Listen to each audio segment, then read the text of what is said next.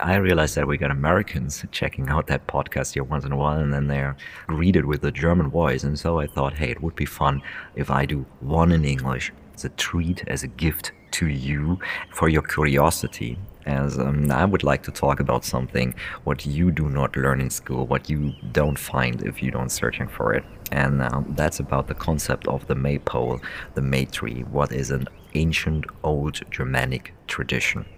I would like to explain to you what it is and how it looks in reality as I participated in that. And it's a quite interesting story. It's a story about love and drama and violence. So, the concept of the maypole. So a maypole, if you're unfamiliar with that, that is a pole decorated with flowers you put at a public spot. It's like a public Christmas tree, but you only raise it at the 1st of May, and they have even a festival around it, there comes a marching band, etc., etc. So in my region, north of Cologne, the Rhenish region, we use trees, like birch trees.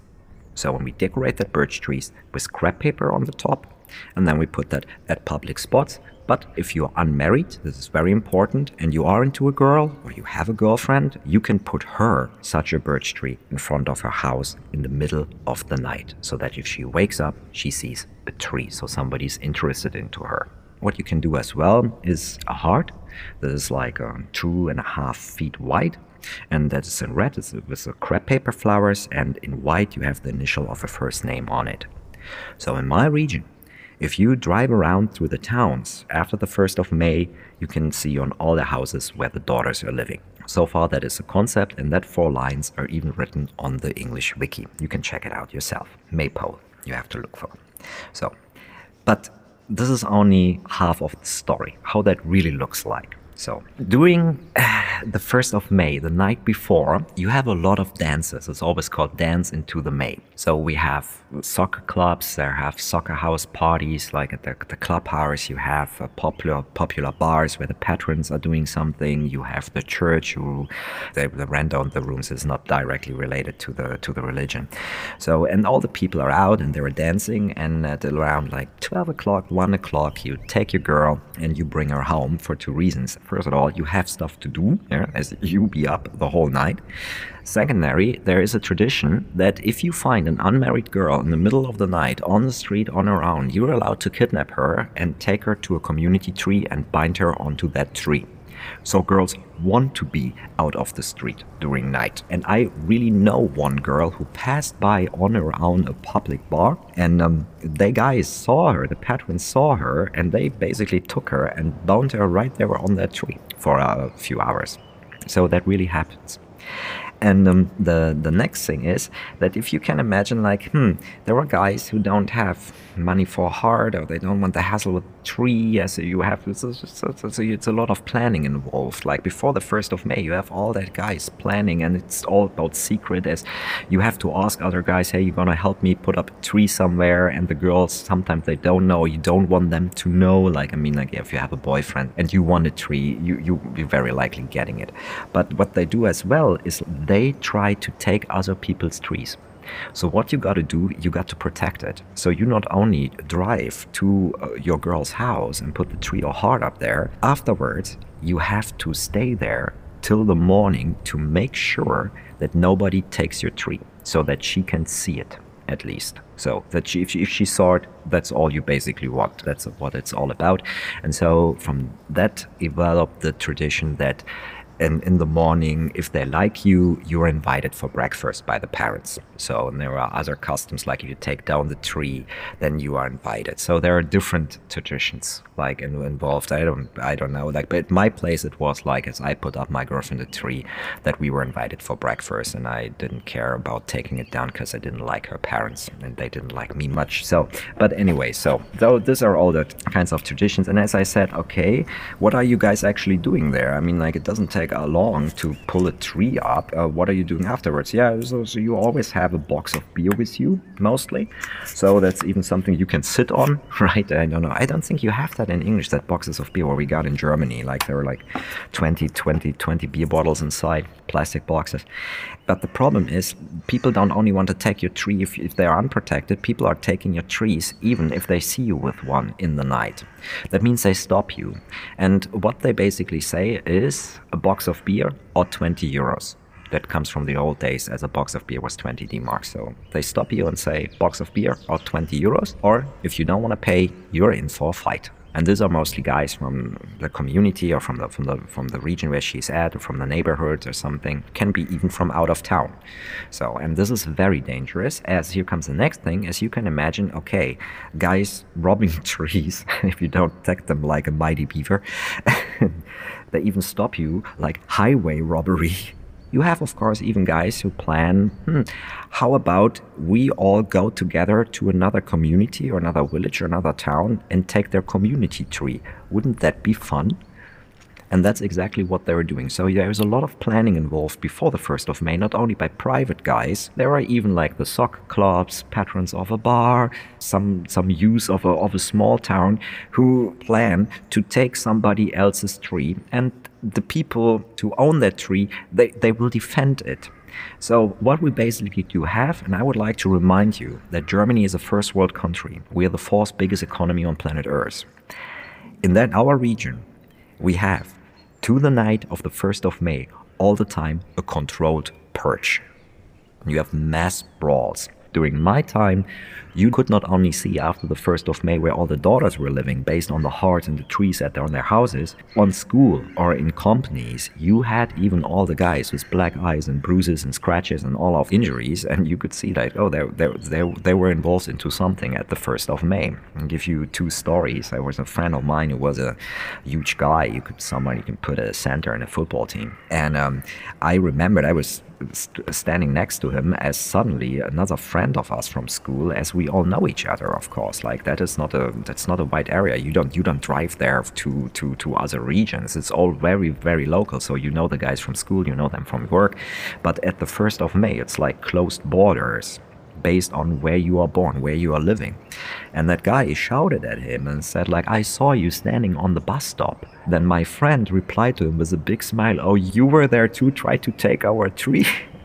so what basically happened was that he was from a very small village. It's like 500 houses. And some other guys must have planned to take their tree, and then there must have been a mass brawl of hundreds of people involved. So basically, the whole village out. And my friend climbed on the roof of a bus stop, a little metal roof, armed with an iron bar, and slapped onto people from the top onto their fingers so that they could not climb that bus stop.